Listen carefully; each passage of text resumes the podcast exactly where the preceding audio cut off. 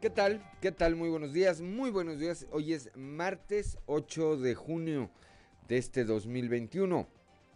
Esto es Fuerte y Claro, un espacio informativo de Grupo Región y yo soy Juan de León y les saludo como todas las mañanas, como todas las mañanas con eh, gusto, con ánimo, a través de las diferentes frecuencias de Grupo Región en todo el territorio del estado. Aquí para el sureste de Coahuila a través de la 91.3 de frecuencia modulada, transmitiendo aquí desde el corazón del centro histórico de la capital del estado, desde el sexto piso del edificio que se ubica en las calles de Allende y Ocampo. Aquí le decimos buenos días a Saltillo, a Ramos Arispe, a General Cepeda, Arteaga y a Parras de la Fuente. Para las regiones centro, centro desierto, carbonífera y cinco manantiales a través de la 91.1 de la frecuencia modulada, transmitiendo desde Monclova, desde la capital, desde la capital del acero. Para la región eh, norte de Coahuila y el sur de Texas a través de la 97.9, transmitiendo desde el municipio de Piedras Negras. Y para la región laguna de Coahuila y de Durango a través de la 103.5 de FM transmitiendo desde Torreón, desde la Perla, desde la Perla de la Laguna. Un saludo también a quienes nos acompañan a través, a través de las redes sociales, eh, mediante nuestras diferentes páginas de Facebook, de grupo, de Grupo Región. Hoy, hoy como todos los días, hay mucha información y estos son los titulares de hoy el gobernador Miguel Ángel Riquelme Solís manifestó ayer que trabajará de forma conjunta con las alcaldesas y alcaldes que resulten electos y su triunfo se ha validado por los organismos electorales. Desde Torreón dijo que hará equipo con los municipios que entrarán en funciones a partir del primero de enero de 2022 con 22, eh, perdón, con la, eh, el objetivo de seguir trabajando por el desarrollo de Coahuila. El Partido Revolucionario Institucional gobernará a más del 65% de la población del estado al obtener la victoria en 25 municipios. Esto lo reafirma como el bastión del priismo en el país. Aquí habría que hacer un apunte porque de aquí al miércoles, eh, es decir, el próximo miércoles, que se lleven a cabo los conteos, los conteos en eh, las juntas distritales, podría haber una modificación en algunos, eh, en el resultado de algunos municipios, en Hidalgo, en Escobedo y en Monclova, eh, el resultado es tan cerrado que eso va a llevar a una revisión de los paquetes electorales que puede modificar eh, lo que hasta hoy se ha dicho. En eh, Escobedo, Morena ganó con 951 votos contra 937 del PRI hay 14 sufragios de diferencia y 29 boletas anuladas. En el caso de Hidalgo, el municipio de Hidalgo, el Partido Verde ganó con 381 votos contra 378 del PRI. Son tres los votos de diferencia y hay nueve votos nulos. Ahí puede haber también una modificación. Y está Monclova, donde el PAN tiene 30.386 votos y el PRI 29.831. La diferencia es de 551 votos con 1.557 sufragios anulados. Además, además Nava, donde el PRI obtuvo 4.194 votos y, Morela, y Morena perdón, 4.078.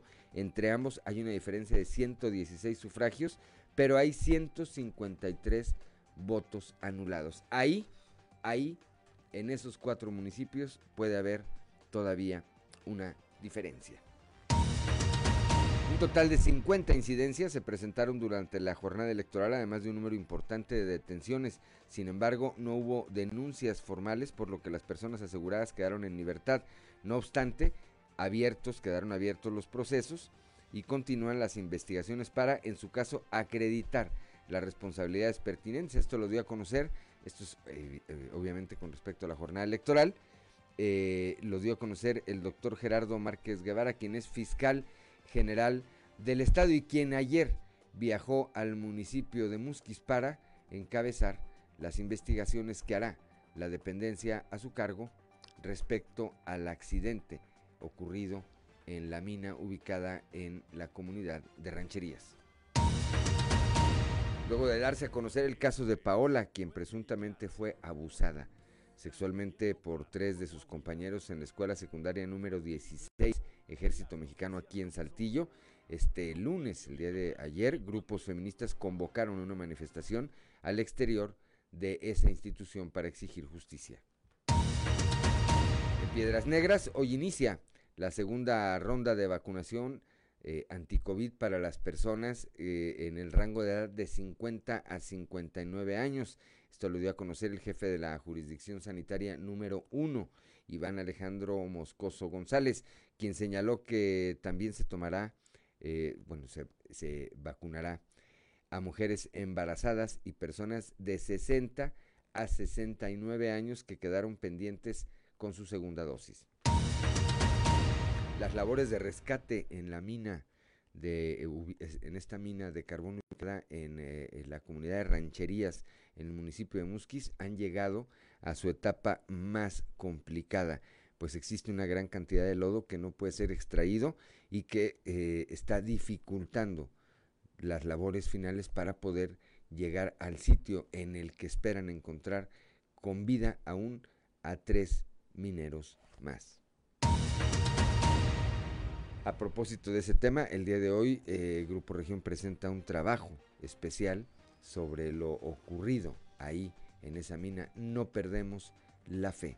Se llama, más adelante se lo estaremos presentando. El día de ayer el alcalde Manolo Jiménez Salinas, el alcalde de Saltillo, supervisó los trabajos de adecuación del inmueble que servirá para oficinas administrativas municipales y que está ubicado en el cruce de las calles de Presidente Cárdenas y Purcell, proyecto que cuenta con el respaldo de la administración estatal. Hoy vamos a platicar, más adelante vamos a platicar con Roberto Piña Amaya, él es el candidato de, por Morena que resultó ganador, que resultó ganador en la elección para la presidencia municipal de Frontera, Coahuila. Bueno, pues esta, esta y otra información hoy aquí en Fuerte y Claro. Comenzamos.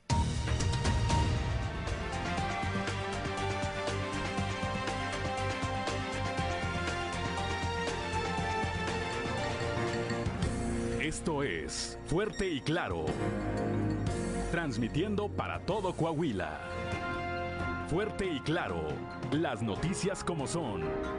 Con Claudio Linda Morán y Juan de León.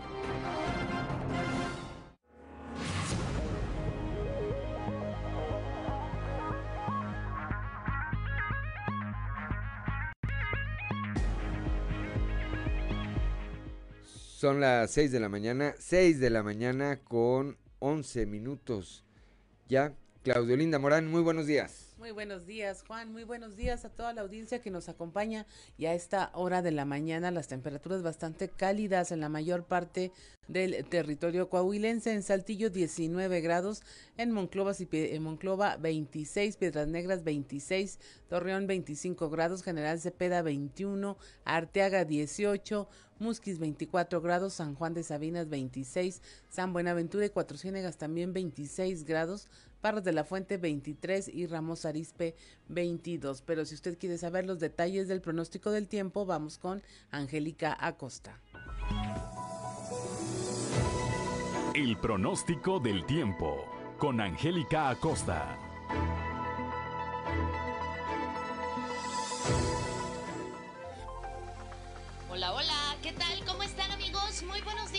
Maravilloso martes para ti. Ya estoy lista para darte los detalles del clima. Mi nombre es Angélica Costa y pon atención, Saltillo. Sigue las temperaturas cálidas, 28 grados como máxima, mínima de 17 durante el día. Vamos a tener periodo de nubes y sol.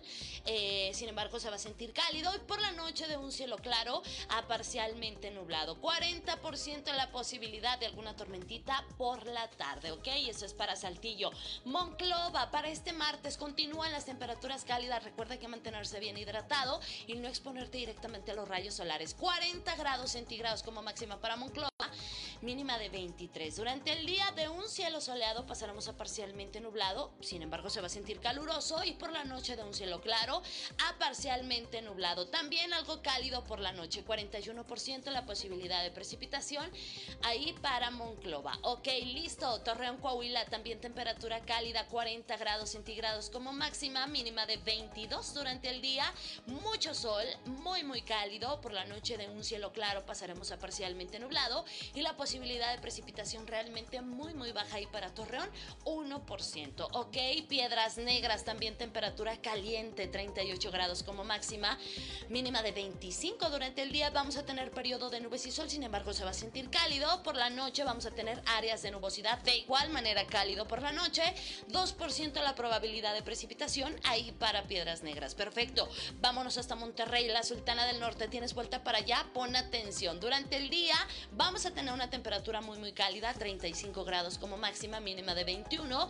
Eh, vamos a tener periodo de nubes y sol, se va a sentir cálido. Por la noche, áreas de nubosidad y la probabilidad de precipitación ahí para Monterrey es de 40%. Amigos, ya escucharon, vienen temperaturas cálidas. Recuerda, hay que mantenerse bien hidratado, tener especial cuidado con los niños menores de 5 años y los adultos mayores para evitar alguna deshidratación que tengas. Muy bonito día, buenos días. El pronóstico del tiempo con Angélica Acosta.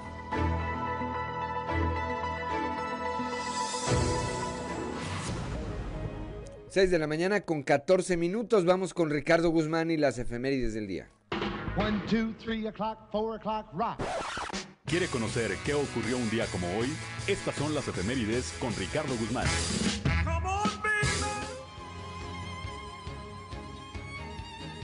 Un día como hoy, pero del año 632, murió el profeta Mahoma, fundador del Islam, cuyas enseñanzas, reveladas por Alá, están registradas en el Corán.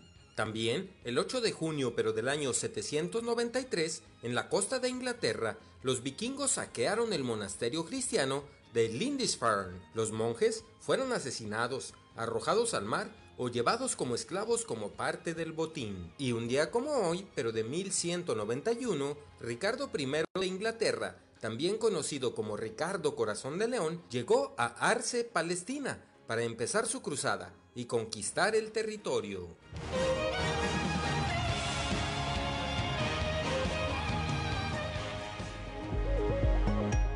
6 de la mañana con 15 minutos, Claudelinda Morán, sal, santoral del día de hoy. El santoral del día de hoy corresponde a Maximino, Heraclio, Salustiano y Gotardo.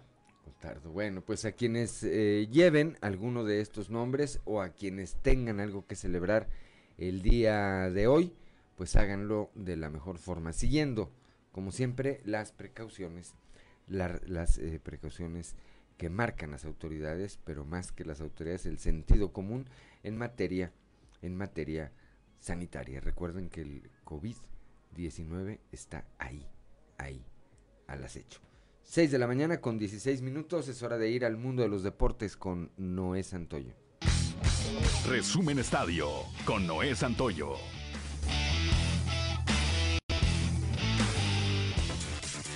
Defensa Héctor Moreno culminó su etapa en el fútbol extranjero para regresar a la Liga MX y ser nuevo jugador de los Rayados de Monterrey para la Apertura 2021. El conjunto de la pandilla anunció en sus redes sociales la contratación. El actual zaguero de la selección mexicana debutó en Pumas y después tuvo su paso en el fútbol europeo. Los Rayados sufrieron la baja de Nico Sánchez, por lo que Moreno cubrirá su puesto y será uno de los referentes del equipo equipo que comanda Javier Aguirre. La selección olímpica mexicana de fútbol tendrá el día de hoy el segundo de los tres amistosos que le consiguieron en España en busca de preparar su participación en Tokio, enfrentándose el día de hoy a Arabia Saudita, a donde llegarán con la exigencia de buscar el podio. Así lo entiende uno de los líderes de este equipo sub-23, Erika Aguirre. Kevin Durán dejó parado a Giannis Antetokounmpo y llegó sin problemas al aro para una bandeja en reversa. Coque James Harden saltar a festejar desde la banca. Harden podrá estar lesionado, pero los Nets no han dado muestras de extrañarlo.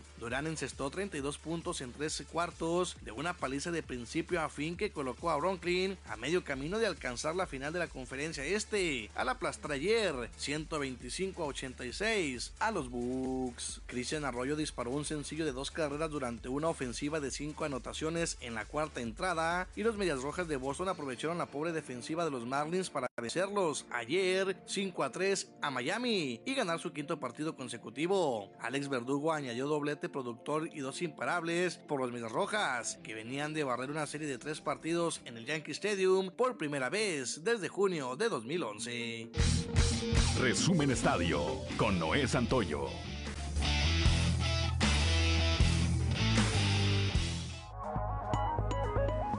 6 de la mañana con 18 minutos la cotización peso dólar Claudio Linda Morán. El tipo de cambio promedio del dólar hoy en México es de un dólar por 19 pesos con 76 centavos a la compra, 19 con 53 a la venta, 19 con 98 centavos. Muy bien, pues vamos ahora a un resumen de la información nacional. Gana Morena 11 de 15 gubernaturas, esto con una participación de más de la mitad del electorado en el país. Eh, Morena se llevó 11 de 15, PAN 2, Movimiento Ciudadano 1, Partido Verde Ecologista de México 1. Aunque el PRI no obtuvo ninguna gubernatura bajo sus siglas, solo en coalición ganó diputaciones federales en la Cámara de Diputados. Anuncian impugnaciones candidatos en tres estados. Los candidatos a la gubernatura que según los resultados preliminares perdieron la elección en Michoacán, Guerrero y San Luis Potosí ya anunciaron que tomarán acciones pues consideran que hubo anomalías durante la jornada. Adrián de la Garza, abanderado de la coalición PRI-PRD por la gubernatura de Nuevo León, reconoció que los resultados del programa de resultados electorales preliminares, el PREP, no le favorecieron. En el Estado de México muere un paciente con síntomas del llamado hongo negro. Esto a pesar de que los médicos le realizaron una cirugía para remover el tejido afectado. Este hombre de 34 años finalmente murió al no mostrar mejoría en su estado de salud. Finalmente reanudan eh, clases presenciales más de 24 mil escuelas en el país. La Secretaría de Educación Pública informó que este 7 de junio, ayer, regresaron a clases presenciales alrededor de 1.631.000 alumnos en 24.400 escuelas de nivel básico a superior, de acuerdo con los datos proporcionados por 14 estados del país y las y la Ciudad de México. Hay otros 12 estados que dicen no habrá regreso a clases en este ciclo escolar presente del 2020-2021. Se abrieron también centros comunitarios de aprendizaje y los estados donde eh, reiniciaron clases presenciales son Aguascalientes, Baja California, Chiapas, Ciudad de México, Coahuila, Durango, Guanajuato, Jalisco, el Estado de México, Morelos, Nuevo León, San Luis Potosí, Sinaloa, Tamaulipas y Veracruz. Y hasta aquí la información nacional. Estamos en Fuerte y Claro. Regresamos.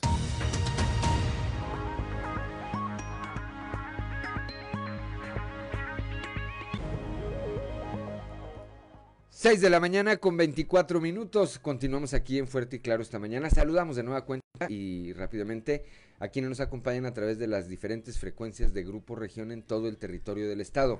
Allá en la región Laguna de Coahuila y de Durango por la 103.5 de frecuencia modulada.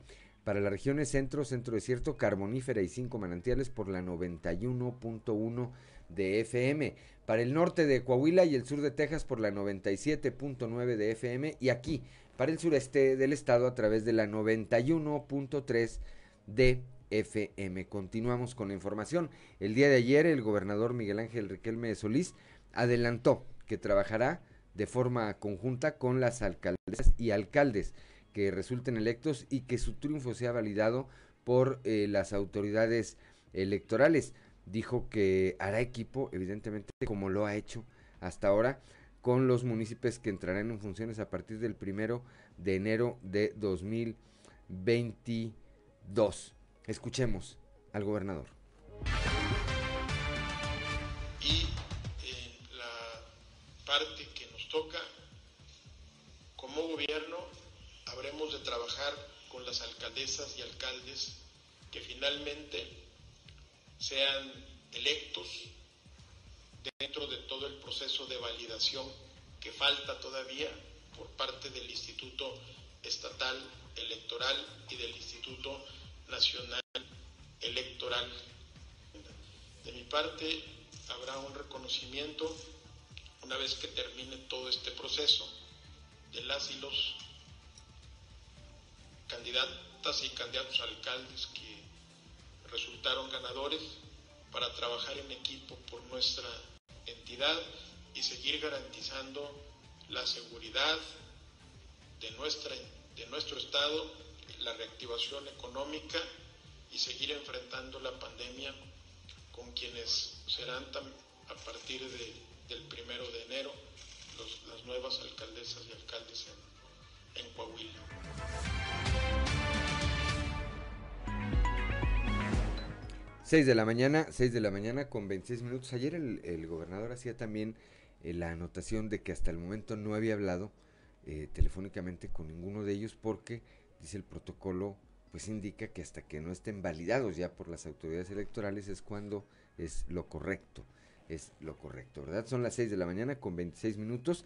Los partidos políticos y comités municipales serán los que definan si existe la posibilidad de que haya un recuento de votos de eh, las elecciones municipales donde la diferencia sea de hasta un punto porcentual. Esto lo dijo la consejera presidenta del Instituto Electoral en el Estado, Gabriela de León Farías. Y esto tiene que ver con lo que platicamos al inicio de este espacio, este recuento que eh, seguramente habrá en cuatro, en cuatro eh, municipios del Estado. Escuchemos a Gabriela de León.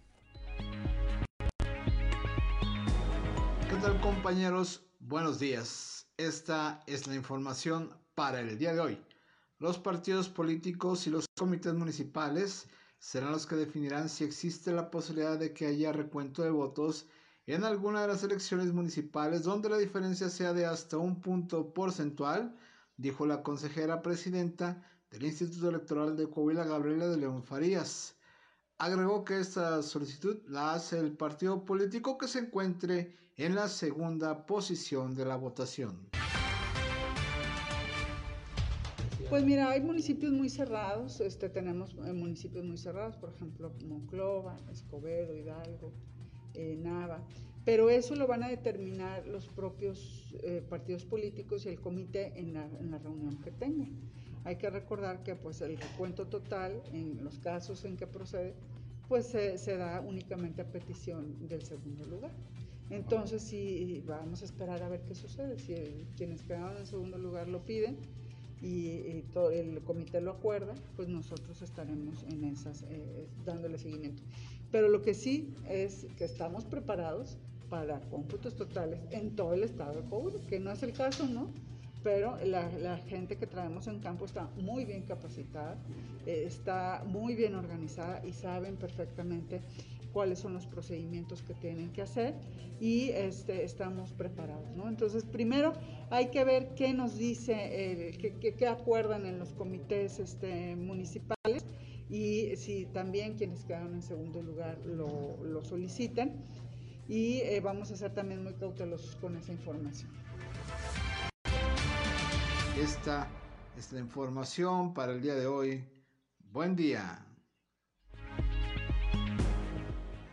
Gracias, gracias a nuestro compañero Raúl Rocha. Escuchábamos ya a la licenciada Gabriela de León Farías. Primero, habría que hacer un, comentario con respecto. Me parece que el, papel, el trabajo que hizo el Instituto Electoral en el Estado estuvo a la altura del proceso de la importancia, de la importancia del proceso electoral que vivimos eh, el pasado, el pasado domingo. Por otro lado, las fallas que hubo, esas de que no abrieron la casilla y demás, que luego no entendemos. Ayer, ayer leía yo en el, eh, en el Facebook una crónica que hacía, eh, que hizo la licenciada Alicia de la Peña, que más adelante me voy a permitir retomar una parte y leerla de manera íntegra, porque ella explica, dice, a ver, es la primera vez que me toca ser funcionaria, acepté de muy buena gana, con mucho compromiso, con toda la intención de abrir a las 8 de la mañana,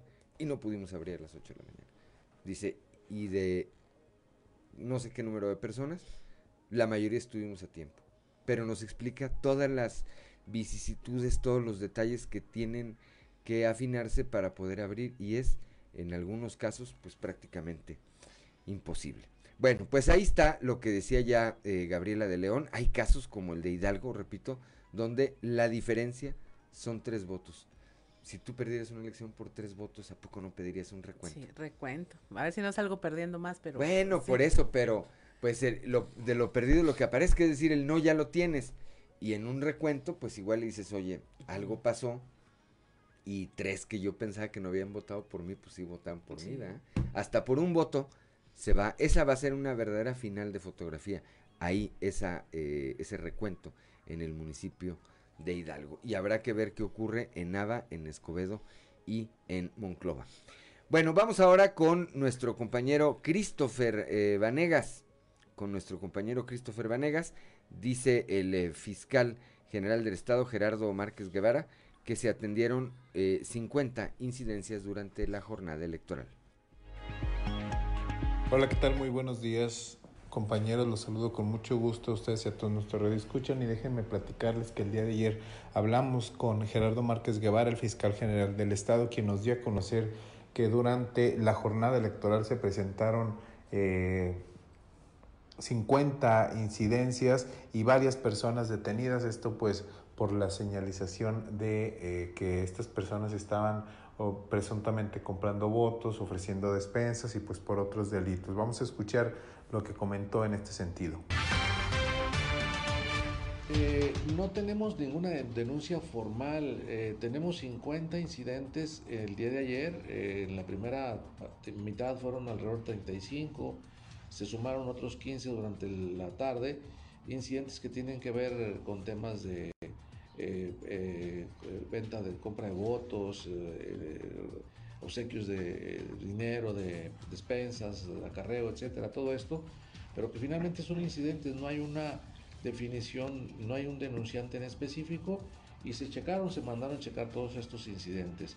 Es cierto también que hubo un, número importante de detenciones en flagrancia también respecto a estos temas en donde se obstruían los lugares eh, de votación en donde se asume también que andaban vendiendo, eh, comprando votos. Eh, tuvimos detenciones en Torreón, tuvimos detenciones en, la región centro, tuvimos detenciones en, la región norte, tuvimos en General Cepeda, este, tuvimos en San Pedro, pero bueno, finalmente todos ellos no alcanzaron un rango suficiente como para, para lograr una judicialización, todos ellos este, fueron puestos en libertad y desde luego las carpetas quedan abiertas para... Y pues bien, y, pues bien ahí tiene usted, eh, luego de que dio a conocer esto, pues también informó que estas personas fueron dejadas en libertad. Eh, ya que no se encontraron las pruebas suficientes para iniciar el proceso legal. Sin embargo, eh, se quedaron las carpetas abiertas, por lo que se continúa con las investigaciones respecto a estos hechos. De mi parte es todo, que tengan un excelente día. 6 de la mañana con 34 minutos, Claudio Linda Morán.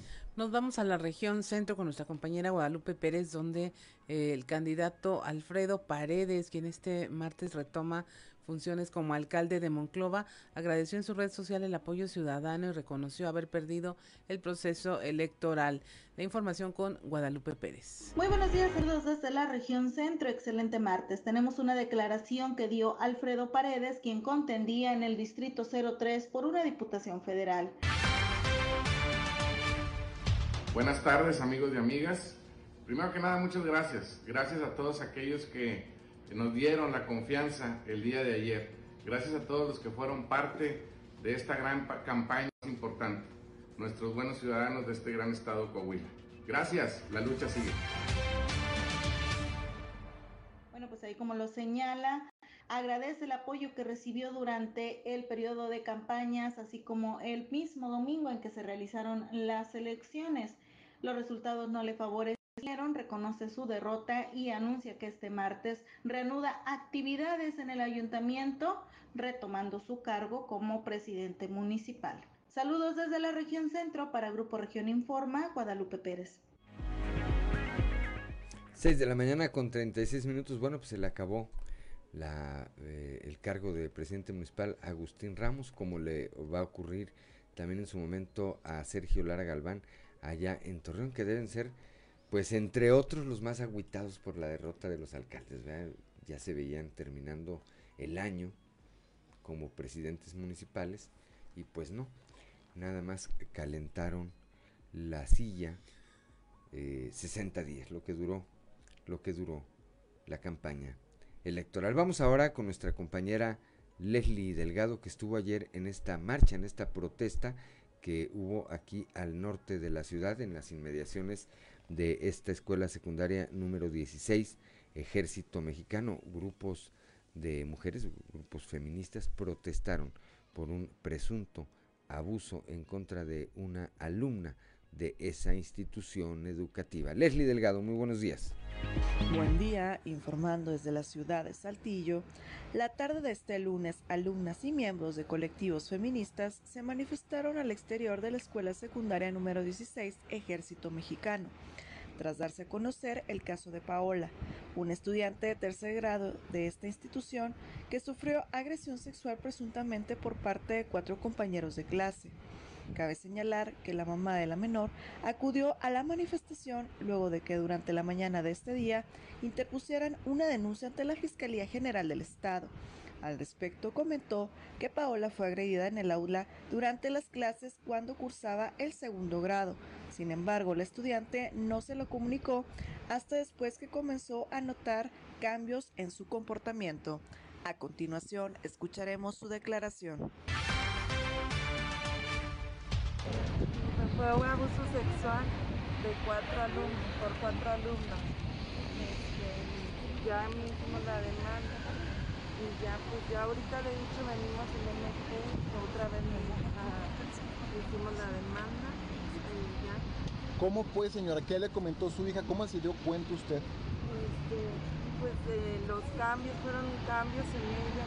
Cambió mucho su forma de ser, su forma de, vestirse, su forma de, o sea, de académicamente ya no le gustaba la escuela y ahí me La tenían amenazada estos, estos cuatro sujetos. Este, pues no amenazaba, pensaba, o sea, le decían que era un juego como que su inocencia, o sea, dije, pues sí es un juego. Su niña es muy inocente, señora. ¿Hace cuánto tiempo pasó, pasa esta situación? Desde que empezó el, o sea, el primer grado y ahorita ya va el tercer.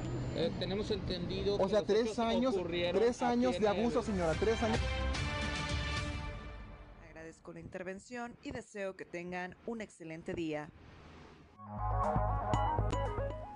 Son las 6 de la mañana, 6 de la mañana con 39 minutos. Pues esto fue lo que ocurrió ayer, repito, ahí en las inmediaciones de la escuela, de la escuela secundaria eh, número 16, Ejército Mexicano. Este grupo de feministas marcharon ahí alrededor de la institución en demanda en demanda de que las eh, autoridades educativas pues hagan lo que les corresponda y las autoridades ministeriales eh, también y las autoridades ministeriales también dicen la voz de una, pues es la, la, causa de una es la voz de todas, decían. Ahí habrá que ver, habrá que ver qué eh, avances o qué hace, qué ocurre a partir eh, de esta denuncia y a partir de esta serie de manifestaciones con este tema. Son las 6 de la mañana con 40 minutos. Estamos aquí en Fuerte y Claro.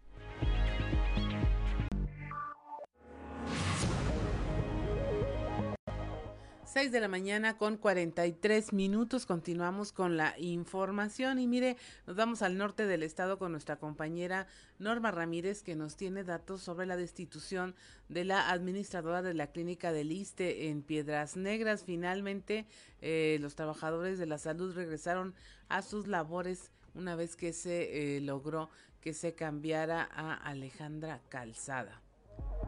Muy buenos días, Juan, Claudia. Esta es la información desde Piedras Negras. Tras casi dos semanas de protesta pacífica, trabajadores de Eliste lograron sustituir a la administradora de la Clínica Hospital Alejandra Calzada, por lo que regresaron a los labores, indicando así la trabajadora Claudia Mata.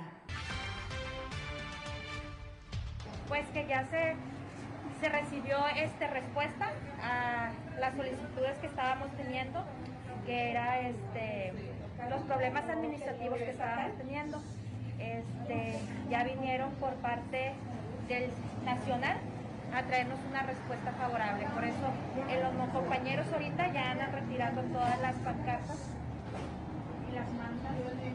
Damos por terminada la manifestación pacífica este, por haber eh, solicitado, bueno, que dieron eh, seguimiento a la petición principal, que era la discusión de la licenciada Alejandra Calzada Pérez. Para Fuerte y Claro, informó Norma Ramírez.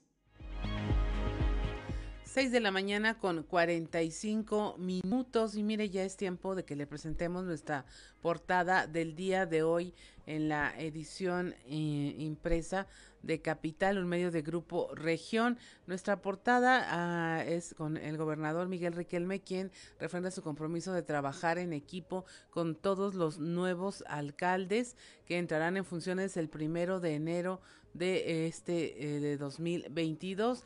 Va a eh, dar el paso con los eh, las administraciones municipales salientes y continuarán trabajando de manera coordinada en orden y respeto hasta el término de su gestión.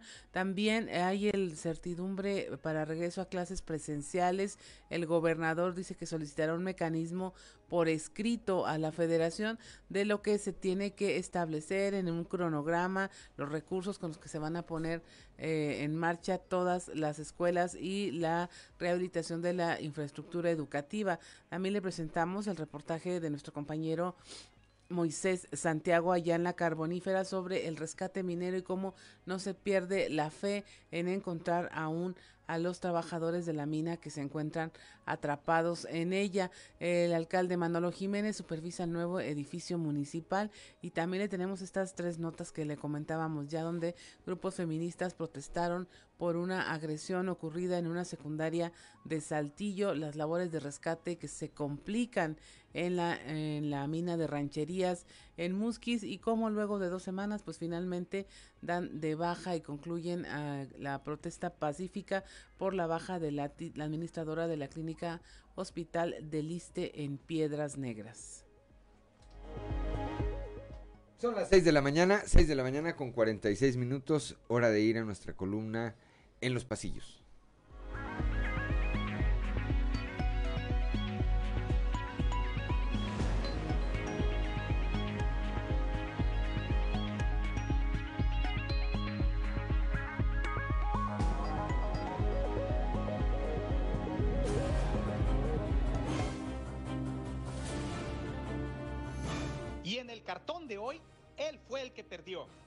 Presenta a un ciudadano que les está preguntando a Luis Fernando Salazar Wolfolk y a su hijo Luis Fernando Salazar cómo les fue en la elección. A lo que los dos, señalando al uno al otro, dicen, perdió. Otro de los saldos que dejó la elección del pasado domingo es que por fin la militancia panista parece haberse dado cuenta de cuál es la penosa situación a la que su aún dirigente estatal, Chuy de León, y el que de verdad manda en ese partido, es decir, Anaya, han llevado al albiazul que hoy está borrado del mapa político electoral en Coahuila. A quien también sus malquerientes quisieran ver pronto llenando una printaform es al delegado del gobierno federal en Coahuila, Reyes Flores Hurtado.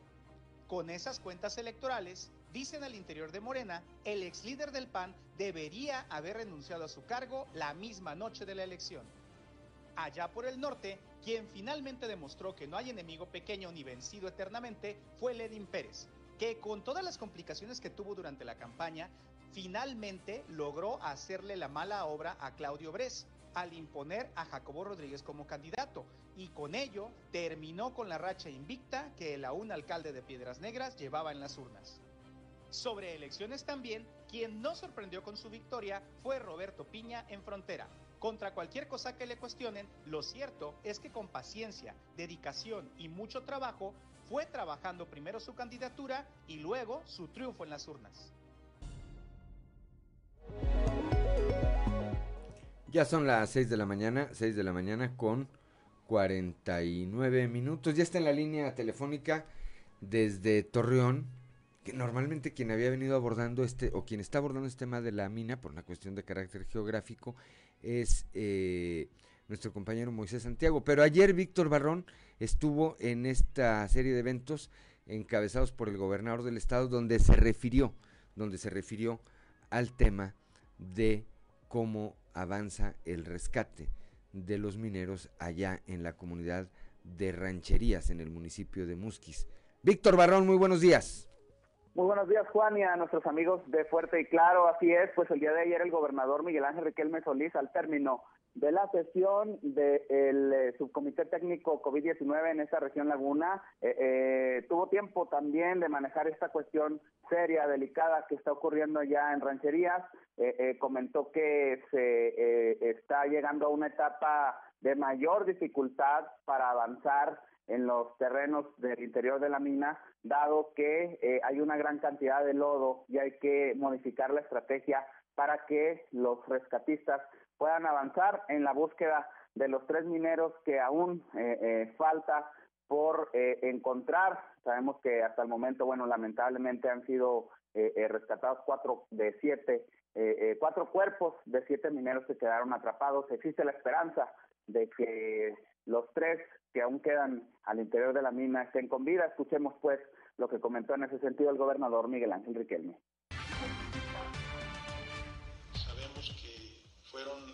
en la mina de la comunidad de rancherías del municipio de Musquis, siete, siete mineros, de los cuales cuatro han sido rescatados hasta el día de ayer.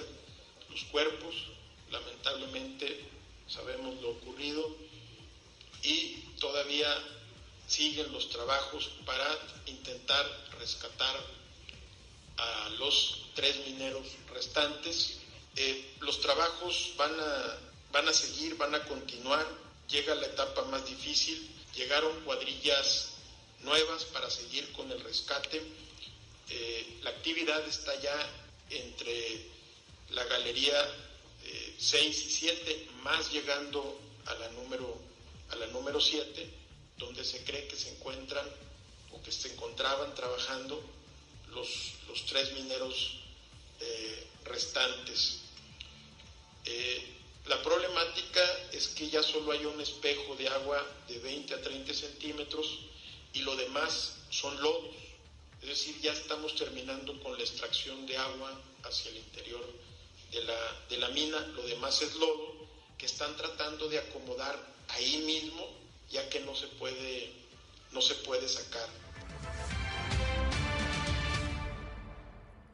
6 de la mañana, 6 de la mañana con 52 minutos, pues seguramente en, el, en las siguientes horas, en las siguientes horas podría haber ya resultados eh, en ese sentido, Víctor, considerando que, como lo apunta el gobernador, pues están ya prácticamente al final de esta diagonal número 7, en donde culmina este desarrollo minero. Gracias, gracias como siempre por tu reporte, Víctor Barrón, allá desde la Perla de la Laguna. Gracias, Juan, y un saludo para todos. Eh, buenos días. Buenos días. Pues sí, así está, eh, así está el eh, tema. Ahí que más adelante vamos a, vamos a platicar con Moisés, pero hasta regresando del corte, ¿verdad?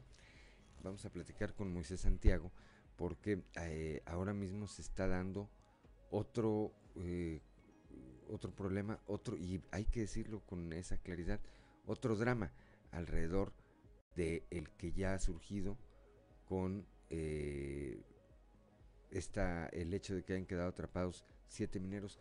La mina está detenida y eso implica que no hay labores. Y eso implica que quienes dependen económicamente de esa mina, pues tengan ya, vayan a cumplir en unos días más una semana sin cobrar. No trabajas, no cobras. Así es, ayer mismo traía precisamente Moisés la historia de uno de los trabajadores que se quedó desde el sábado y estaba saliendo apenas ayer de elaborar, ya no en la extracción del carbón, sino en el rescate de estos cuerpos. Eso habla de las jornadas extenuantes que han tenido y las implicaciones en la comunidad, pues económicas, emocionales, mm, de mucho tipo. Esperemos que haya todo el apoyo que se necesita porque definitivamente ya hay experiencia en materia de, del manejo de las tragedias mineras. Hasta ahorita no, no conocemos, por ejemplo, el número de niños que quedaron en orfandad eh, por este accidente, cómo se les va a atender. Eh, eh, se hablaba de que se servía la mina a la Comisión Federal de Electricidad, salieron a decir que siempre no. O sea, siempre destapan los problemas ahí. Ahí, antes de irnos al corte, dice la, Comisión Federal de Electricidad, no me surte carbón, no es mi, no es mi proveedora pero es proveedora de alguien que le surte carbón, porque la única eh, que compra carbón, para decir, el consumidor final del carbón, y por eso es un negocio en la región carbonífera, es la Comisión Federal de Electricidad. Así de claro. Ah, que le vendas directo o que le vendas a través de un coyote, ¿verdad? Esa es otra historia. Pero a final de cuentas estás consumiendo el carbón que sacaban de esa mina. Y eh, está dentro de tu responsabilidad. Pues al final de cuentas lo consumimos todos y luego de ahí, ves, a mí no me toca porque es federal, a mí no me toca esta parte porque es estatal, pero finalmente todos consumimos esta energía y creo que sí es un tema en donde se debería de incidir mucho más y no esperar una tragedia para recordar que faltan cosas por hacer. Así es, son las 6 de la mañana con 55 minutos, estamos aquí en Fuerte y Claro.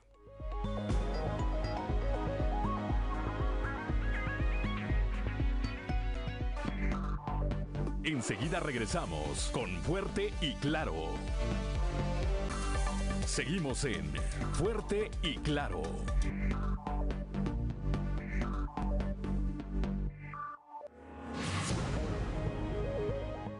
Son las 6 de la mañana, 6 de la mañana con 59 minutos, ya está en la línea telefónica, allá desde la región carbonífera, nuestro compañero Moisés Santiago Hernández. Bueno, hace un momento eh, Moisés ya nos daba Víctor Barrón nos hacía un recuento de lo que declaró ayer el gobernador con respecto al rescate, que están en la parte más compleja. Eso, bueno, pues evidentemente que ya lo conoces tú, que has estado desde las primeras horas de ocurrir esta tragedia, ahí, ahí hasta el área en la que se permite acercarse tanto a representantes de los medios de comunicación como a la, a la mayoría de las familias. Sin embargo, Comentábamos ahorita, Moisés, que alrededor de esto, alrededor de la tragedia en sí misma, que ya ha sumado cuatro personas fallecidas y tres ahorita que están eh, en eh, búsqueda, con la esperanza obviamente de encontrarlos con vida, alternamente se vive ya otra tragedia, porque la mina evidentemente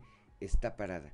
No hay recursos económicos, no se está pagando, no se está trabajando, pues no se está pagando. Pero además la situación económica de quienes perdieron un eh, familiar y tienen que enfrentar gastos, gastos eh, diversos. Moisés, muy buenos días.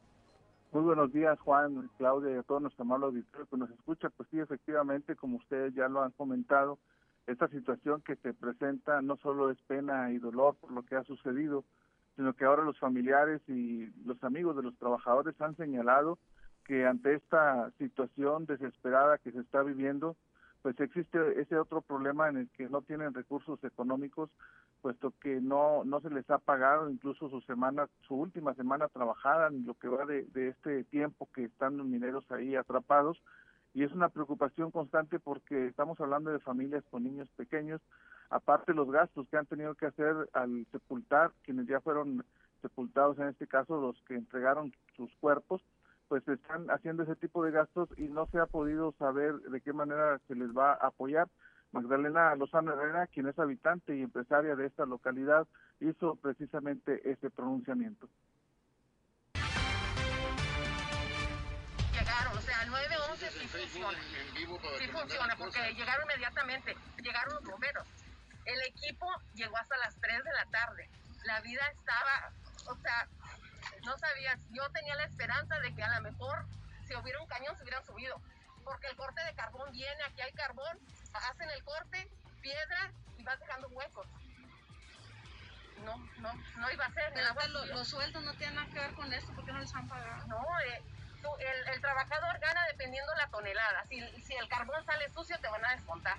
O sea, él va a sacar, el carbón está sucio, en un caso así, el, el, el, patrón tiene que pagar, no importa cuál sea, qué problema haya pasado.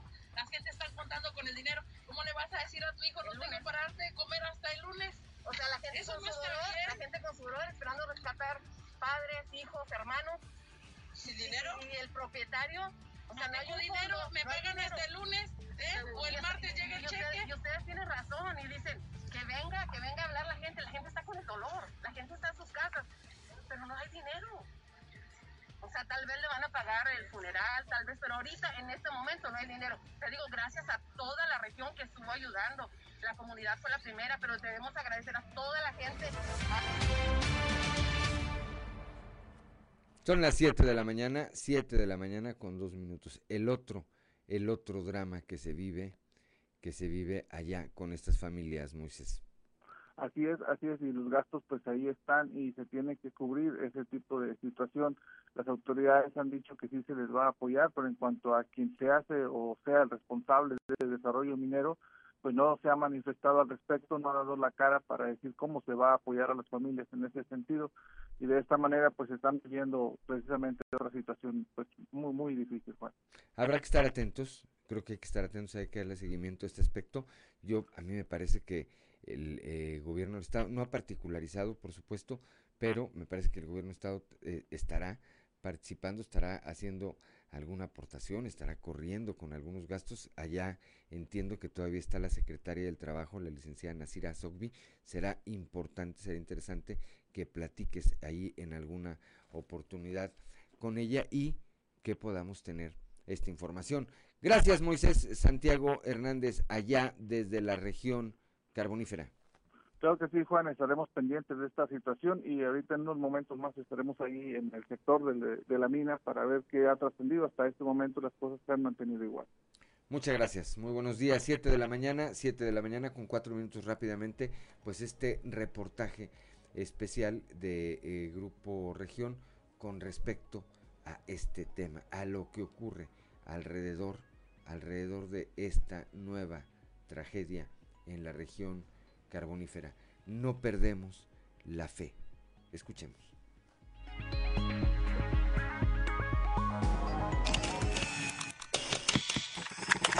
Mujeres y niños acordonaban el área custodiada por arbustos y las fuerzas del orden. No ha llegado nadie con bomba para sacar el agua. Se lamentaba una mujer que se da media vuelta en cuanto escucha el grito de otra, a la espera de novedades. Sus esposos, hermanos e hijos están atrapados en la mina. Respiraron lodo, murieron ahogados, sentenció el informe del fiscal Gerardo Márquez Guevara. Para ellas, las mujeres afiladas esperando noticias del rescate, para los colectivos, de nuevo los mató la negligencia de la industria del carbón. Pero ellas y los rescatistas no pierden la fe. Luis Sánchez está desde el sábado trabajando en el rescate de sus compañeros. Cree que están ya a 20 metros del último de los túneles en donde pueden encontrarlos. Luego de tres días de ardua jornada, apenas irá a su casa a descansar. Viernes 4 de junio, 12.50 horas. Ejido Rancherías, Musquis, Coahuila. Tras dos días de lluvias, se inunda la mina Micaram. Hay siete personas atrapadas en los túneles. Tres de cinco de ellos están obstruidos. Utilizan motobombas para desaguar. No, pues están sacando el agua. Sí, ahorita van a meter otra bomba. ¿Qué posibilidades, de acuerdo a tu experiencia, es de que se ¿Buena? ¿Buena? Sí, porque hay lugares donde pueden estar hacia arriba. Obed Corona, uno de los trabajadores mineros que estaban colaborando en el rescate, dice que están bombeando el agua con equipos de diferentes empresas para agilizar las labores de rescate. Señaló que él conoce la mina y tiene la esperanza de que sus compañeros estén con vida, puesto que existen áreas donde podrían resguardarse en espera de un rescate. Las familias denuncian que ya se tenía conocimiento del estado de la mina y las condiciones de trabajo. Sábado, 13 horas. Recuperan el cuerpo de Mauricio Martínez Cortés, originario del ejido La Cuchilla. Sábado, 23.40 horas. Recuperan el cuerpo de Gonzalo Cruz Marín, de 53 años de edad, ejido La Mota, en Musquis. Domingo, 6.25 horas. Recuperan el cuerpo de Humberto Rodríguez Ríos, de 40 años, ejido La Mota, en Musquis. Domingo, 9.20 horas. Recuperan el cuerpo de Pedro Ramírez Sánchez, ejido La Mota, en Musquis. Aún quedan por rescatar tres personas.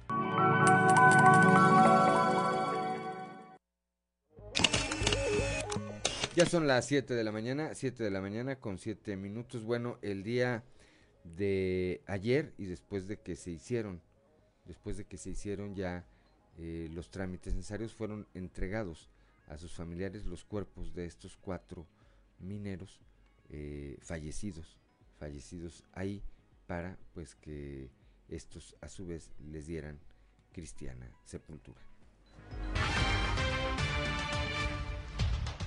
Ya se realizaron las necropsias, los cuatro ya fueron pues entregados a sus familiares. Evidentemente la causa del fallecimiento pues es la, este, eh, la, la, asfixia por sumersión, eh, uno de ellos uh, por, estallamiento del vaso. Y bueno, estos temas uh, los peritos médicos son los que los han determinado. Eh, esperamos el día de hoy encontrar este, ya el, el acceso hasta donde puedan encontrarse las personas que nos faltan. En un momento, en un rato más estaremos por allá también supervisando. A ¿Qué ha dicho la no hemos, no hemos tenido contacto con los propietarios de la mina. Eh, esencialmente sabemos quiénes son los propietarios, bueno, por los registros que se tienen por ahí, por las eh, entrevistas que se han hecho, pero no hemos tenido contacto con ellos. Sí quiero decirles que el, el Estado de inicio se hizo cargo, pues bueno, para que no se obstruyera ningún trámite respecto a la inhumación y todo este, este, este tema. Eh, sin embargo, eh, sabemos que la, los propietarios hicieron contacto con la funeraria para también asumir esta responsabilidad. ¿Gerardo Nájera es el nombre del propietario? Pues uh, tenemos ahí los uh, nombres de los socios porque es una sociedad. Ya son las 7 de la mañana, 7 de la mañana con 9 eh, minutos. Bueno, la comunidad estudiantil de la Facultad de Medicina de la Universidad Autónoma de Coahuila ha colaborado activamente en el proceso de vacunación anti-COVID-19. En ese sentido, Michelle Ramírez y Leslie Menchaca, alumnas de cuarto año, contaron su experiencia en donde resaltan la labor humanitaria que les inculcan para poder ayudar a la comunidad.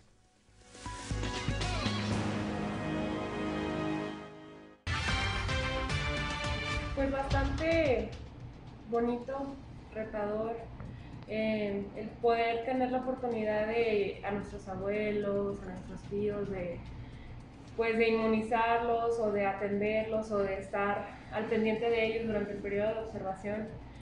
Eh, pues no es perfecto, nada en la vida es perfecto, ¿verdad? Pero pues es parte de cómo nosotros podemos poner un granito de arena para contribuir a que todo esto tal vez no acabe, pero que cese lo más pronto posible o o que no llegue a una escala mucho mayor. Perfecto, Michelle. Sí, en mi experiencia yo creo que ha sido algo muy importante que nos deja a nosotros mucho como estudiantes, como personas, el poder, como dice mi compañera, aportar aunque sea un poco y participar pues en un momento que prácticamente pues está siendo histórico y ver cómo la gente nos dice, más que nada las personas de la tercera edad nos decían mucho que pues que estaban muy felices de que ya se habían vacunado y eso. Yo creo que eso pues te deja una satisfacción muy grande.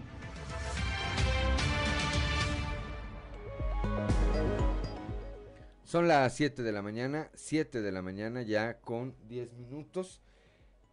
Eh, el día de hoy, el día de hoy inicia en el municipio de Piedras Negras la segunda ronda de vacunación anti-COVID para personas de 50 a 59 años. Esto lo da a conocer el jefe de la jurisdicción sanitaria número uno, Iván Alejandro Moscoso González.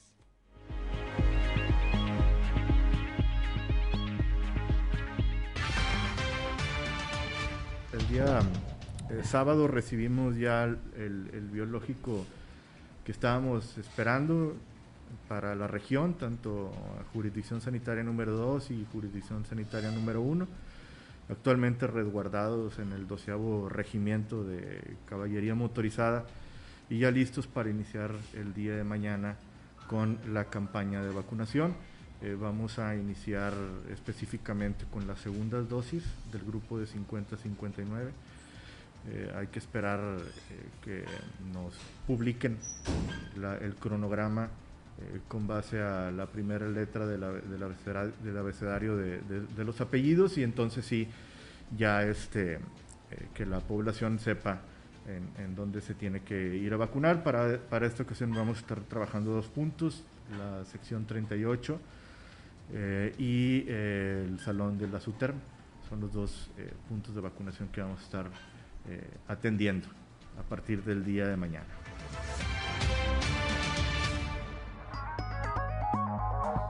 Siete de la mañana, siete de la mañana con 12 minutos. En un momento más vamos a estar platicando, como lo anunciamos desde temprana hora, con Roberto Piña Amaya que resultó vencedor en la elección para la presidencia municipal de Frontera, de Frontera Coahuila, él por parte del el partido del Movimiento de Regeneración Nacional.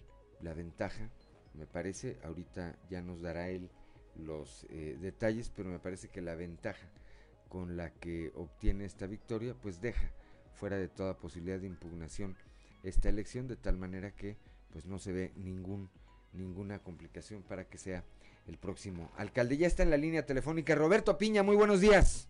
Sí, vole, Juan, ¿cómo estás? Con el gusto de saludarte, buenos días. Platícanos cómo te fue en la jornada electoral del domingo pasado, Roberto.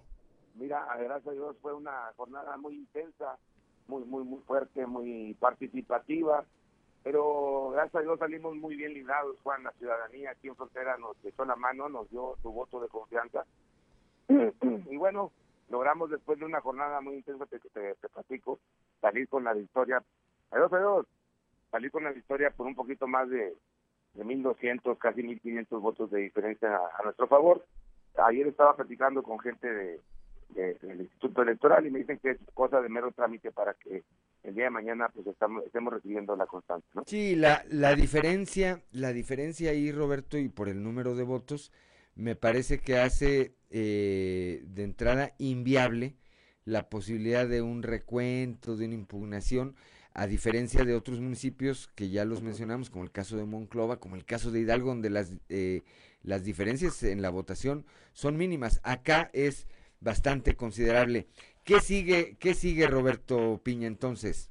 Sigue comenzarnos a juntar con todas las personas, sigue comenzar a corregir eh, estrategias, sigue ponerme a la mano del señor gobernador, sigue ponerme a la mano de la gente de la federación, sigue comenzar a generar una estrategia en la que comencemos a planear, Juan, porque si no es un tema de una planeación correcta, es un tema de una estrategia que tenga bastante sentido, no no podríamos comenzar a corregir inercias que no tienen sentido y, cosas que no le dan a la ciudad beneficio beneficio general. Eso es lo que sigue. Eh, ya se pasó la contienda, Juan, ya no hay ahorita colores. Ahorita nos llamamos soltera todos, como yo siempre he creído. Ahorita ya, ya necesitamos empezarnos a reunir con las mujeres y hombres eh, capaces y, que están buscando un, un, fin común que es el beneficio de esta ciudad. A ver, me parece que también en algún momento tendrás que platicar, tendrás que reunirte con el actual presidente municipal, eh, con Florencio, con Lencho Siller, pues para ir viendo un tema de entrega-recepción, Roberto. Hay una relación de mucha, de, mucho respeto, Juan, y de mucha amistad de muchos años. Somos familia, tú sabes cómo es aquí frontera, nos conocemos de toda la vida todos. Yo he mantenido comunicación permanente con Lencho Siller.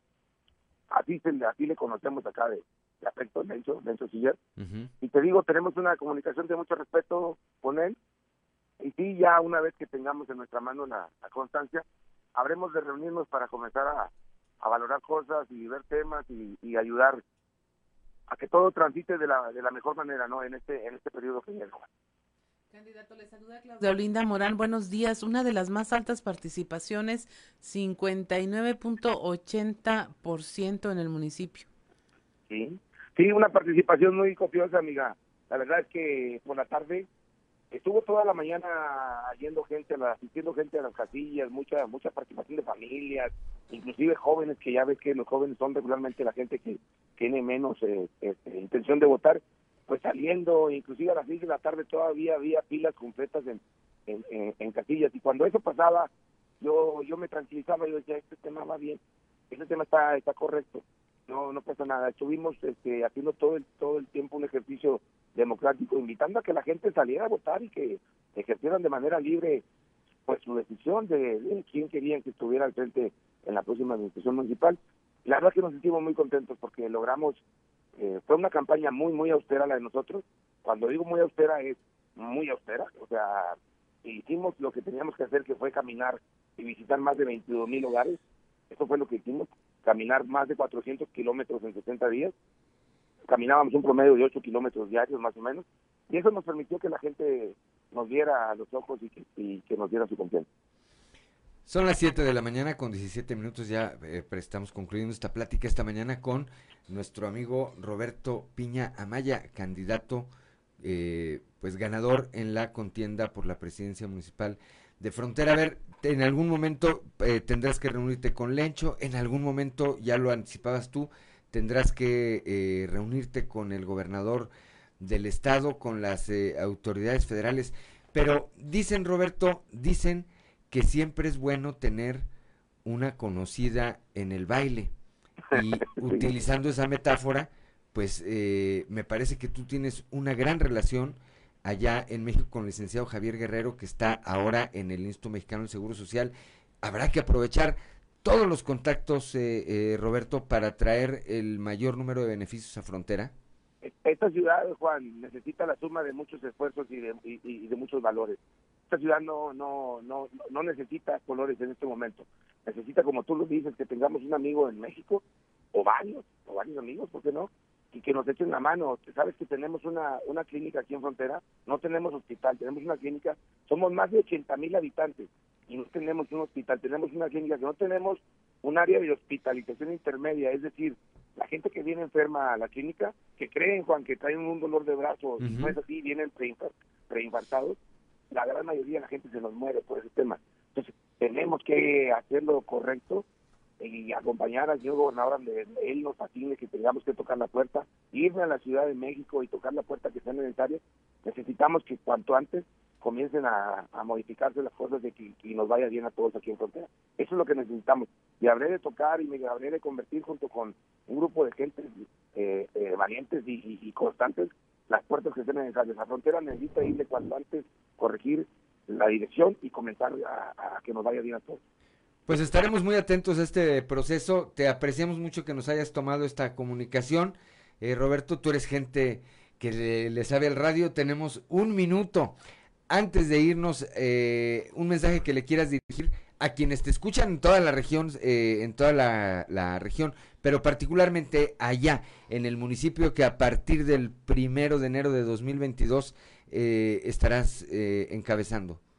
Ah, primero que nada, agradecerte, Juan, a ti y al Grupo Región, la apertura y la generosidad que tuvieron para recibirnos a todos los candidatos. La verdad es que sin distingo, ustedes nos dieron oportunidad de, de, bueno, plantear la plataforma política que estábamos presentando y eso para mí es muy, muy importante. Y decirle a la ciudadanía que estoy muy agradecido.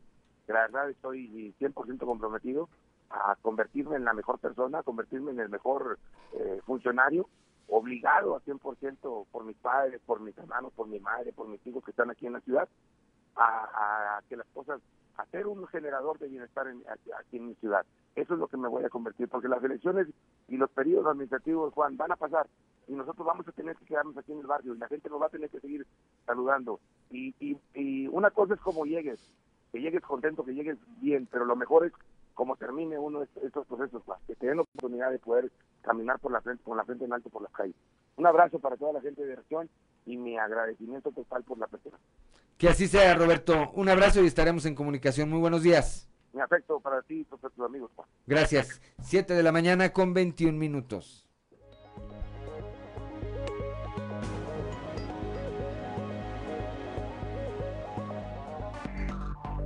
Enseguida regresamos con Fuerte y Claro. de las Negras 26, eh, Torreón 25, General Cepeda 21 grados, en Arteaga 18, Musquis 24 grados, San Juan de Sabinas y San Buenaventura 26 grados, al igual que en Cuatro Ciénegas. Barros de la Fuente registra 23 grados y Ramos Arispe 22. En información aquí eh, del gobierno del estado. El gobernador Miguel Riquelme encabezó la reunión de la mesa de trabajo del sector educativo en esta región, donde agradeció la presencia de todos los involucrados, todos los actores que tienen que ver en la definición del retorno a clases y el establecer esta política de educación en la entidad. Ahí comunicó que bueno que el estado sigue en semáforo verde, la capacidad hospitalaria va a la baja, las vacunas aumentan y se ha agilizado el proceso de vacunación. A esto, a pesar de la movilidad por el proceso electoral, por el Día de las Madres y los Juegos Profesionales de Fútbol y Béisbol, no, no se ha registrado un aumento en los casos de COVID. Mencionó que se estará atento a los resultados por la jornada electoral para ver que esto no impacte o no tenga que modificar las decisiones que se han tomado en esta mesa de trabajo y bueno, ayer eh, mismo, hoy mismo se estaría enviando un oficio donde solicitará a la federación el mecanismo por escrito para el regreso a clases. Pedirá un cronograma bien establecido y con ello los recursos con los que se va a apoyar para la construcción de la infraestructura que sea necesaria. Hasta ahora dice no hay nada formal en ese tema, pero esto no limita que se avance, solo que sí pedirán la ruta legal para lo que pase en la base pública y sindical entre las reacciones probables de los padres de familia, es decir, que le tengan muy bien especificado qué sí se vale y qué no se vale en este retorno a clases y también con qué recursos se va a hacer. Por otra parte, indicó a la Secretaría de Educación en el Estado que realiza un muestreo con maestros para ver qué reacción tuvo la vacuna en esta comunidad y saber si esto es un indicador de contagio y de la duración de la inmunidad del biológico.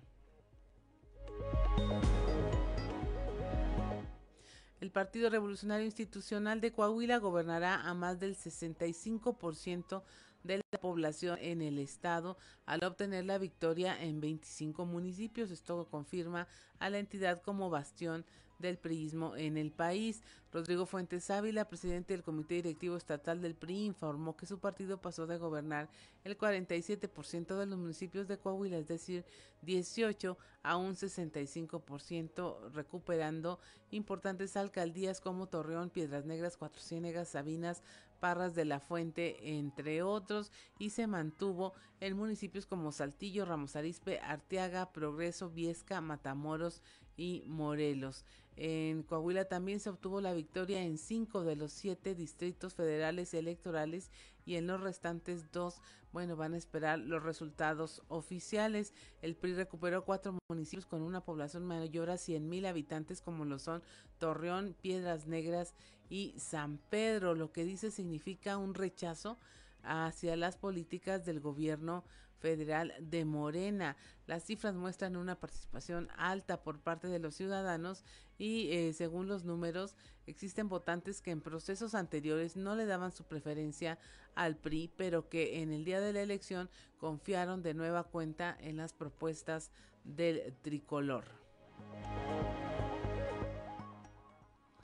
Son las 7 de la mañana con 26 minutos, 28 minutos. En temas municipales, el alcalde de Saltillo, Manolo Jiménez Salinas, supervisó los trabajos de adecuación del inmueble que servirá de oficinas administrativas municipales, el cual se ubica en el cruce de las calles de Presidente Cárdenas y Purcell. Este proyecto, bueno, cuenta con el respaldo de la administración estatal. Eh, Manolo Jiménez señaló que este nuevo espacio a un costado de la presidencia donde antiguamente estaba la institución el IMARC, ahora es de todos los saltillenses y servirá para albergar diversas áreas de la administración municipal, todos los cuales eh, requieren de funcionamiento que se tienen bajo los actuales requerimientos que se tienen. Esto va a permitir desfogar algunas áreas de la presidencia para dar un mejor servicio y ahorrarse algunas rentas.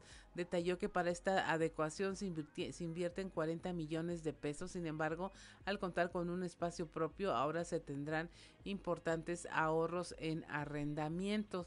Los trabajos marchan en tiempo y forma, la fecha se tiene un avance del 88% en esta remodelación y también se informó que los trabajos de esta adecuación están en su última etapa y se concluirán en aproximadamente dos o tres meses. Aquí usted va a encontrar los servicios de la Dirección de Servicios Administrativos, la Subdirección de Contabilidad, Adquisiciones, Infraestructuras y Obra Pública, Fomento Económico y Turismo, Contraloría, Pensiones, así como las oficinas del sindicato. 7 de la mañana, son las 7 de la mañana con 29 minutos. Ya está en la línea telefónica, todavía no está en la línea telefónica nuestro amigo Osiris Ahorita vamos a platicar en un momento más con él, bueno, pues de algunos aspectos relevantes, de algunos aspectos relevantes de eh, lo que deja esta elección celebrada el día eh, domingo 6 de junio y eh, bueno, que hacia el, hacia el futuro, hacia el panorama político, hacia el futuro, pues tendrán evidentemente, evidentemente una incidencia las eh, los grandes triunfadores, los grandes derrotados en esta eh, contienda electoral, lo que pasó, los fenómenos que se dieron en eh, las votaciones y algunos otros aspectos. Ya está en la línea telefónica nuestro amigo Osiris García. Osiris, muy buenos días. Buenos días, vos, ¿cómo están todos por allá? Bien, pues aquí andamos este, haciendo eh, todavía análisis de lo ocurrido el eh, pasado domingo. Platicábamos y dábamos cuenta al inicio de este espacio de lo que está ahorita por ocurrir eh, en algunos municipios, el caso de Monclova, el caso de Escobedo, el caso de Nava y el caso de Hidalgo, donde las diferencias entre el primero y el segundo lugar no superan el punto porcentual eh, y tendrán que los segundos lugares solicitar muy seguramente un recuento de los votos y ahí pues puede dar vuelta puede dar vuelta eh, la situación, ¿no? Sí, judicializables. Eh, fíjate vos qué paradójico porque nosotros no creíamos que eso fuera a pasar. De hecho, lo de la caída de paredes es estrepitosa. un hombre que fue alcalde de Monclova y que eh, intenta buscar esta diputación, que es, pues obviamente comprende también lo que es la, la, capital del acero, y que a final de cuentas eh, no solamente no gana esa diputación, sino que se va hasta tercera fuerza política ya, y que definitivamente termina golpeando lo que viene siendo la candidatura del, o bueno, del declarado alcalde, pero como bien dices, por un margen tan corto con, con respecto a la candidata del PRI que va a tener que ser llevado a los tribunales. Y pero, en, en, principio de cuentas no a, ver en el caso de en el caso de Paredes particularmente creo que la diferencia no le da para judicializarlo eh en el en el caso de Paredes no. En el caso de la presidencia municipal sí ahí entre Mario Dávila y la doctora eh, Guadalupe Murguía. Ciertamente creo que Paredes es otra de las víctimas de la mala gestión de Chuy de León y de Memo Anaya en el partido que llevaron llevaron a su partido, llevaron al Partido Acción Nacional a haber obtenido en esta elección apenas el 12.1% de la votación total. Es decir, a ese paso, si dejan a Chuy de León como dirigente, a ese paso, el en la próxima contienda electoral, pues no van a ganar ni una mesa directiva en alguna institución educativa, eh, Osiris. No, hombre, vos si siguen así van a quedar debiendo votos para la próxima elección. Este, es una caída también eh, de verdad ostentosa, bastante estrepitosa la que tuvo el, PAN, la que ha tenido en las últimas elecciones y ya que siga al frente el mismo dirigente, de verdad por la gente panista debería sacar en algún momento la casta. Esto es, ridículo, la, versión del PAN es la peor que hemos visto en la historia de Coahuila, es, es algo hasta, yo digo, nunca he sido partidario de, Acción Nacional eh, por los por los ideales que representa, pero le hace falta en realidad al Estado una oposición que sea realmente combatiente, una, una derecha que, que, levante la mano y que funcione como tal, pero no es una vergüenza terrible. Y sí, uno de los de los paganos también fue Paredes, pero pues este, creo que la gente estaba tomando las decisiones respecto a lo que vieron en la administración, aunque eh, por ahí parecía que, que era una buena administración, pues al final de cuentas la gente tiene memoria y pues termina tomándose eh, decisión de castigo, ¿no? Pues ahora, a ver, ahora que, que eh, terminando el 2021, porque eh, Alfredo Paredes regresa, eh, me parece que el día de hoy, me parece que el día de hoy regresa a la presidencia municipal, pero pues de aquí a el 31 de diciembre de este año y a partir del primero de enero, pues no trae chamba programada, podría ser o podría buscarse la dirigencia estatal de su partido considerando que eh, pues él ha aglutinado a una parte de eh, los panistas de la región centro hacia el norte del estado creo que es una buena creo que es una buena alternativa. Habrá que ver qué dice el propio eh, Paredes. no lo, dirigiría a él lo dirigiría a su tío pues porque es el que le sabe al electorado no nos hagamos mensos. Bueno, ahí, ahora, ahora sí que a mí no me consta, a mí no me consta, pero como figura, pues a mí me parece que es eh, una alternativa que no deja de ser eh, interesante. Por otra parte, por otra parte, y estaba aquí analizando algunos números eh, de la participación ciudadana, por ejemplo, Sacramento tuvo una participación ciudadana del 88.2% del listado nominal. Candela, 86.8. Abasolo 85.3, La Madrid 85 e Hidalgo 81.8%. Está brutal esos números, no los había revisado, están brutales, qué gran ejercicio democrático. Yo creo que nunca se había dado eso este, al menos en la época moderna que yo recuerde, un unos porcentajes tan altos de participación ciudadana. En el, en el estado, el nivel eh, promedio de participación fue del 57.7%, y me viene a la memoria que el domingo en la mañana después de votar, cuando entrevistan a el gobernador Riquelme, él dice, yo calculo que va a ser entre un 55 y un 58% pues no andaba tan errado, 57.7%. Fue uno de los municipios que registró más baja participación, fue Piedras Negras, 48.7% del listado nominal fue el que acudió a ejercer su voto. Aquí en Saltillo me parece que cerró en 57, Osiris. Sí, sí, en 57 brutal también de destacarse lo que pasa en Piedras Negras porque se le da la espalda a un proyecto político de eh, que tenía ya el alcalde en funciones eh, y que termina llevándose la victoria Norma Treviño mm, tampoco se, se veía eso venir o sea no se avisoraba que, que la administración fuera a cambiar de manos eh, en, en esta ocasión y, y una, un gran triunfo ahí para para el revolucionario institucional como en Parras también que se le da la vuelta, eh, de bueno, ya no no una continuidad, porque en Parras Ramiro no repetía, o sea, ya no tenía posibilidades de reelegirse más bien, sino que tenía que ver ya estas elecciones donde ya no participara, pero definitivamente se le da la espalda al proyecto morenista. Eh, eh, es, es, yo creo que de los más destacables, pero los que no podemos dejar de ver Torreón. O sea, ese, ahí sí se le da espalda completamente a Cermeño, a su administración y años de, de, una de un poderío político, ¿no? Que terminó, yo creo, llevando a la gente hasta el límite al electorado y lejos de contribuir, eh, termina menoscabando en realidad lo que es eh, eh, al PAN, que no solo pierde, sino que es enviado hasta tercera fuerza política en Torreón y que se lleva eh, y que termina llevándose la victoria ni siquiera Morena, sino el PRI. Yo creo que ahí sí fue de lo que hablábamos, si alguien maneja perfectamente los números, jugada maestra del gobernador, de Lalo Olmos, del, en general del PRI Laguna, y que con ese triunfo ya termina, yo, yo considero que dándole el último golpe de jefatura sobre el presente y el futuro político del Estado.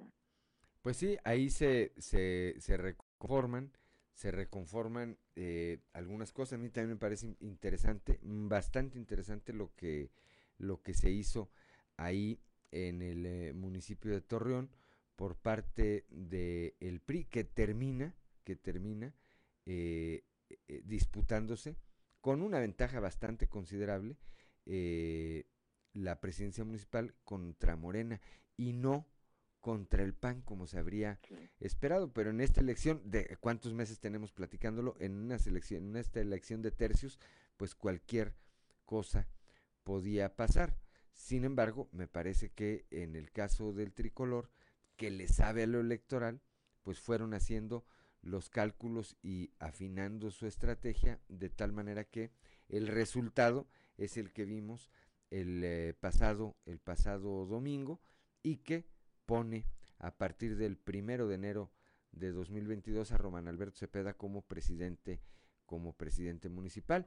Ahí queda también en el camino Marcelo Torres Cofiño, que es otra alternativa para poder eh, dirigir su partido de nueva cuenta, si es que, si es que se decide a quitarse de encima a Chuy de León y a Memo Anaya. Sí, la marca de Chuy o sea, definitivamente, eso fue uno de los primeros errores que vimos en la campaña de, Marcelo, que en realidad no pensamos que fuera a quedar de esta manera, eh, pero sí sí vimos que como un error que, que sumara a, ahí a Memo a la candidatura, a la, bueno, sí, a la campaña, cuando pues yo siento que de ninguna manera le iba a hacer un bien, al contrario, es como no me ayudes, compadre, ¿para qué llegabas?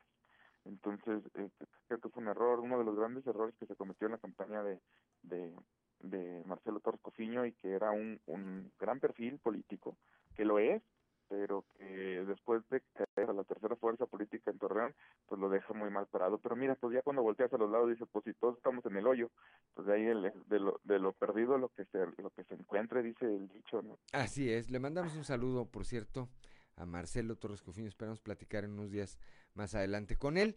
Pues ya son las 7 de la mañana con 41 minutos. El viernes, guitarra en mano. Aquí nos vemos, mi querido Ciris. Seguro, seguro que nos vemos por allá. Pásala bien. Un abrazo. 7 de la mañana con 41 minutos. Estamos aquí en Fuerte y Claro.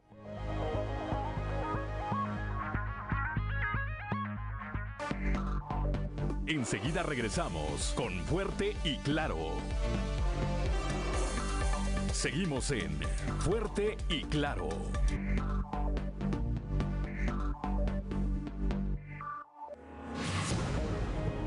Son las 7 de la mañana, 7 de la mañana con 45 minutos, rayando, pero llegó la enclave de FA correspondiente a este martes que como hace ya prácticamente, pues ya más de dos años, cada martes está aquí con nosotros Israel Navarro. Mañana vamos a hablar con él Mañana vamos a hablar con Israel Navarro eh, por teléfono, vamos a, pedirle que nos tome una llamada para platicar de algunos aspectos que deja esta contienda, tanto en lo local eh, como en lo nacional. Vamos a Enclave de Fa.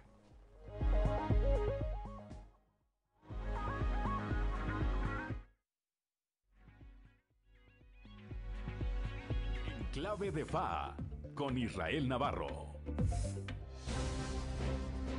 La elección del domingo pasado es un triunfo o un descalabro para la 4T. Pues todo depende del cristal con que se mire y tiene mucho que ver con esa analogía de ver el vaso medio lleno o medio vacío. Voy por partes.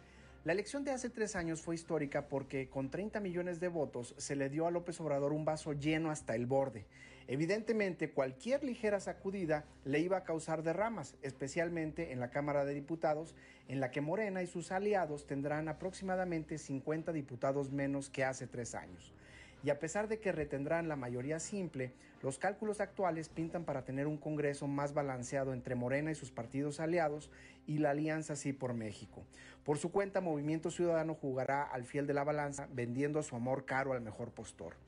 Los partidos de nueva creación, aliados de Morena como Encuentro Solidario, Redes Sociales Progresistas y Fuerza por México, perderán su registro porque no alcanzaron el 3% de la votación.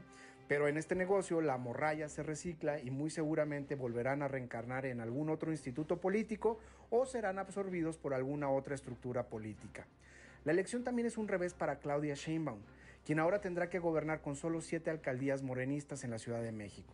Nótese que este ha sido un bastión obradorista desde hace años, pero por otro lado, Morena avanza en el control territorial del país ganando posiblemente nueve gubernaturas. El presidente dijo que estaba feliz, feliz, feliz por el resultado de la elección, pero creo que no debería de estar tan contento, puesto que en esta elección su objetivo, más allá del avance de Morena, era el control de la Cámara de Diputados para promover su agenda política, le hace la voluntad del pueblo sabio, cosa que será más complicada ahora. En síntesis, la elección de medio término fue un descalabro para el partido en el poder, como suelen ser todas las elecciones intermedias en México. Pero en el caso de López Obrador, la caída es menor. Sí, el vaso ya no está lleno, pero está lejos de estar medio vacío. Y sin duda, sí hubo un ganador indiscutible de la jornada, el INE, que logró transmitir confianza y legitimidad de los resultados de la votación. Mantener esa credibilidad ante los ataques constantes del presidente tiene su mérito mi reconocimiento a todos los ciudadanos que fueron parte de este proceso democrático. Yo soy Israel Navarro y les recuerdo mi Twitter, arroba Navarro Israel. Nos escuchamos a la próxima. En clave de FA, con Israel Navarro.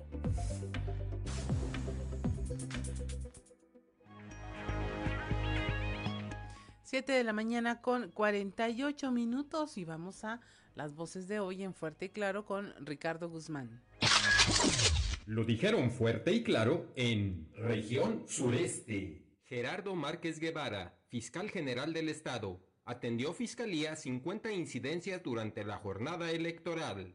No tenemos ninguna denuncia formal, eh, tenemos 50 incidentes el día de ayer, eh, en la primera mitad fueron alrededor de 35. Región Laguna. Miguel Ángel Riquelme Solís, gobernador del estado, trabajará con alcaldesas y alcaldes que resulten electos y su triunfo sea válido por los organismos electorales. Habremos de trabajar con las alcaldesas y alcaldes que finalmente sean electos dentro de todo el proceso de validación que falta todavía. Región Centro. Alfredo Paredes, ex candidato a diputado federal, agradeció el respaldo ciudadano. Primero que nada, muchas gracias. Gracias a todos aquellos que nos dieron la confianza el día de ayer. Gracias a todos los que fueron parte de esta gran campaña que fue una campaña bonita. Región Carbonífera. Magdalena Lozano Herrera, habitante y empresaria de Musquis, Crece incertidumbre entre familias de mineros por la falta de recursos económicos. La gente está contando con el dinero. ¿Cómo le vas a decir a tu hijo no tengo para darte de comer hasta el lunes? O sea, la gente Eso con no su dolor, la gente con su dolor esperando rescatar padres, hijos, hermanos. ¿Sin dinero? Y el Región Norte.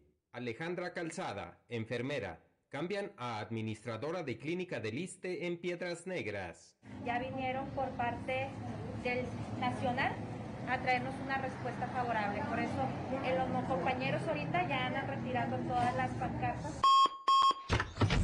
Las voces de hoy en Fuerte y Claro. 7 de la mañana, 7 de la mañana con 50 minutos. Hora de ir a un resumen informativo nacional. Gana Morena 11 de 15 gubernaturas, esto con una participación del más del 50% del electorado. Morena se llevó 11 de 15, PAN 2, Movimiento Ciudadano 1, el Partido Verde Ecologista de México 1 y el PRI no obtuvo ninguna gubernatura bajo sus siglas, solo en coalición ganó diputaciones federales en la Cámara de Diputados. Anuncian impugnaciones candidatos en tres estados. Los candidatos a la gubernatura, según que según los resultados preliminares, perdieron la elección en Michoacán, Guerrero y San Luis Potosí. Ya anunciaron que tomarán acciones, pues consideran hubo anomalías durante el proceso. Adrián de la Garza, abanderado de la coalición PRI-PRD por la gubernatura de Nuevo León, reconoció que los resultados del programa de resultados electorales preliminares no le favorecen. En el Estado de México muere un paciente con síntomas de el llamado hongo negro. Esto a pesar de que los médicos le realizaron una cirugía para remover el tejido afectado. El hombre de 34 años finalmente murió al no mostrar mejoría en su estado de salud. Y reanudan clases presenciales 24.406 escuelas en el país.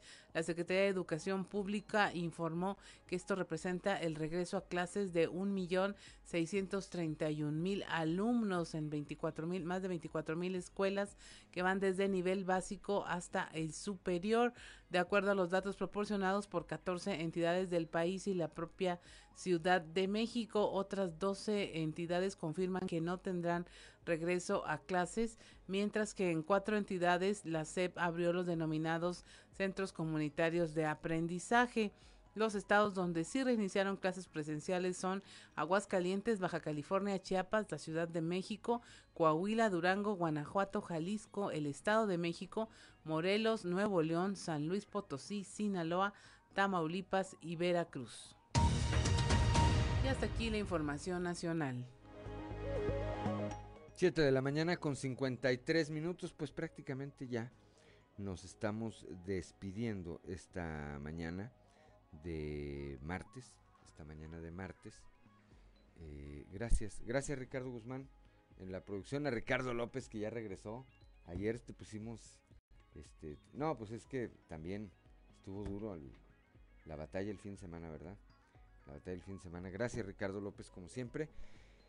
A Cristian y a Ociel que hacen posible la eh, transmisión de este espacio a través de las redes sociales, a Claudio Linda Morán como siempre, pero sobre todo gracias a usted que nos distingue con el favor de su atención. Le apreciamos como siempre que nos haya acompañado aquí en Fuerte y Claro, que es un espacio informativo de Grupo Región bajo la dirección general de David Aguillón Rosales. Yo soy Juan de León y le deseo que tenga usted el mejor de los días.